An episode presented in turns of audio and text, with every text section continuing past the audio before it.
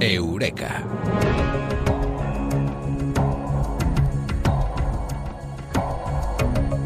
Nadie descubrió la luna porque estaba ahí. Lo que sí se descubrió posteriormente es la posibilidad de hacer muchos poemas, hacer muchos versos, mientras se miraba a nuestro satélite natural, a la bella Selene, a la luna. Y sobre la luna hablamos esta noche en Eureka con Mado Martínez. Mado, muy buenas, ¿qué tal? Buenas noches, muy bien. Lo que nos hubiéramos perdido sin luna, ¿eh? Uf, cuántos sueños, cuánto, cuántos besos bajo la luna. Porque la luna, pensamos mucho en el sol, pero la mitad del día es el sol y la mitad del día es la luna, aunque a veces se esconde. También el sol, ¿eh? Sí. Menos de lo que debía hacerlo, pero la luna también se esconde a veces, pero ahí está, iluminando un poquito la noche, ¿no? Sí, iluminándola y haciéndola más romántica, creo yo. Más romántica e intrigante, porque la luna lo es, ¿eh? la luna genera un poquito esa sensación de intriga, ¿no? Cuando Sí. la vemos y miramos. Sí, sí, es intrigante hasta el punto de que todavía no tenemos muy claro cómo se formó. ¿No? No, la verdad es que no, porque, bueno, hay una teoría, ¿no?, que decía que, que, que la Luna se formó a partir de una gran colisión entre la Tierra y otro planeta, ¿no? Esa, esa teoría no es novedosa, pero hace poco unos investigadores dijeron, y ahí es donde entra la novedad, que ese choque fue tan grande, tan grande, tan grande, tan violento, tan violento, tan violento, y desprendió tanta, tanta energía que se pulverizaron la mayor parte de, de- de- nuestro planeta y del otro, ¿no? Y ahí es como, como surgió la Luna.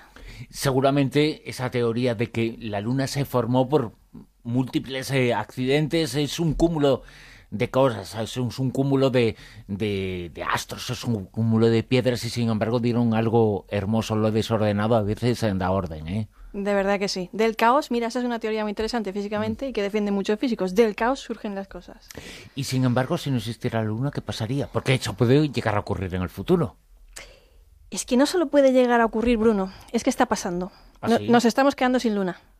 Nos estamos quedando sin luna y, y bueno, todos los años la luna se está alejando de nosotros 3,8 centímetros al año, anualmente. Que eso, o sea, 3,8 centímetros son 3,8 centímetros. Antes, hace muchos años, la luna estaba 10 veces más cerca de la Tierra. ¿Qué significa eso? Pues imagínate la estampa. Una luna gigantesca.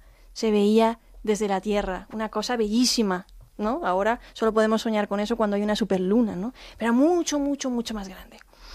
Y bueno, pues conforme se va alejando porque se está acelerando su órbita, pues eh, la veremos cada vez más pequeñita.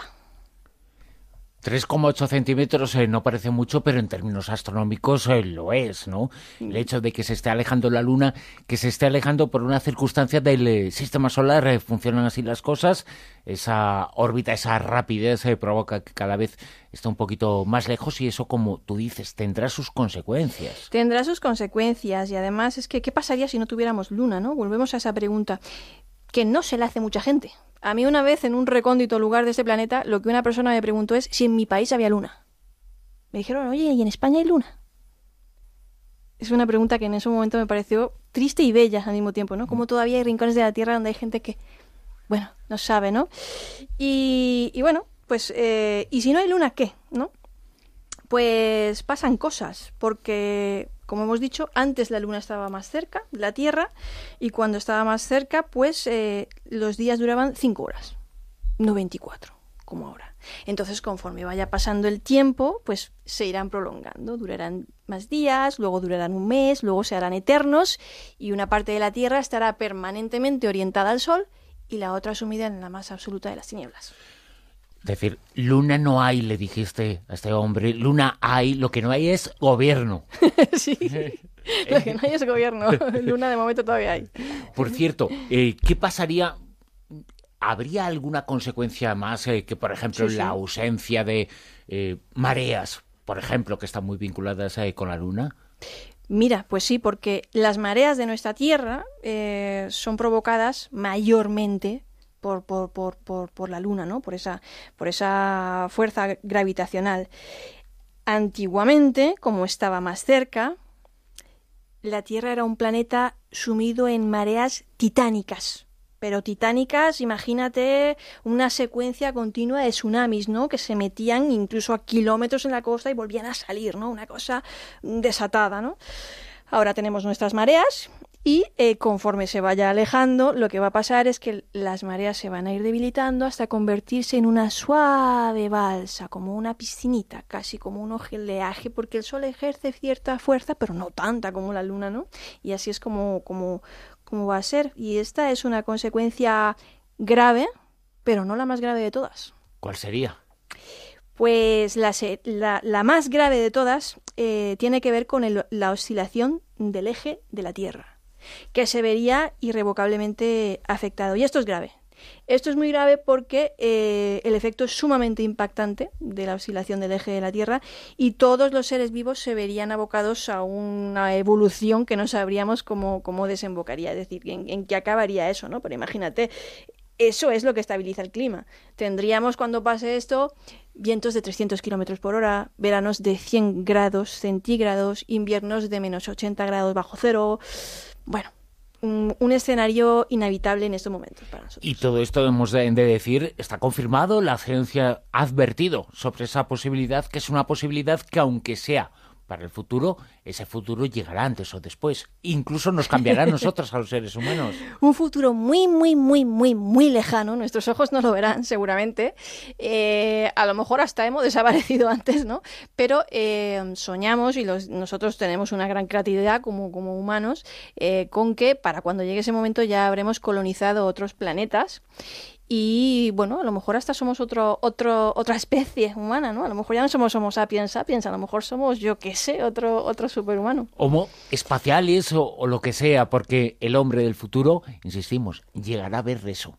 Sí, pero mira, mientras tanto, mientras todavía tenemos luna, Bruno, lo que podemos hacer es cosas bonitas, como escribir poemas o meditar meditar con la luna, que por eso te he traído este libro de... Meditaciones lunares. Te he traído una agenda que me gusta mucho, que yo este verano lo he estado haciendo, se llama Meditaciones Lunares de Ana Carracedo. Eh, con ejercicios prácticos y una agenda de meditación lunar que jamás caduca, que no solamente habla de, ciertas influencias ¿no? a nivel más místico, por lo que estábamos diciendo, que soñamos con, la luna, sino que te, anima a hacer una serie de ejercicios de meditación lunar, que si ya de por sí a mí la meditación me parece un ejercicio fantástico y otra forma científicamente probada de ser feliz, que a veces hemos hablado de ese tema, pues meditar con la luna ya me parece lo más, ¿no? Y, me parece muy bonito, he hecho unos ejercicios fantásticos y se los recomiendo a todos los oyentes. Pues mira, no solamente hablamos de la luna, sino que encima para nuestros oyentes tenemos una recomendación, meditaciones eh, lunares. La luna nos ayuda a meditar, porque no hay que esconder la vista cuando miramos. Exactamente. Y tenemos eh, que aprovechar eso, que aprovechar algo tan maravilloso como es Selene, el nombre antiguo de la luna, que antes nos decías. Eh, tenían cinco días o cinco semanas los años. Es que antes se medía el tiempo en función de la luna, por algo sería. ¿eh? Exactamente, y bueno, y las cosechas hay tratados y cientos de tratados de la importancia que tiene la luna para el mundo agrícola, por ejemplo, y, cómo, cómo, cómo determina las mareas y, miles de cosas, ¿no? Qué cosas más bonitas, ¿no? El ciclo de la mujer es el ciclo lunar también, qué casualidad, qué bonito, ¿no? Son cosas que, que, bueno, que a mí siempre me parecen bellas de alguna forma.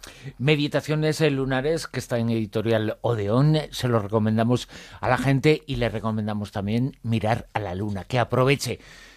Quizá en el futuro no puedan hacerlo, por lo que nos has contado. Quizá, quizá. Así que tenemos que aprovechar ahora.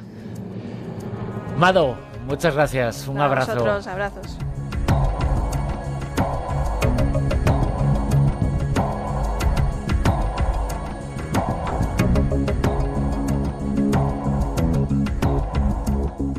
De los Vientos en Onda Cero.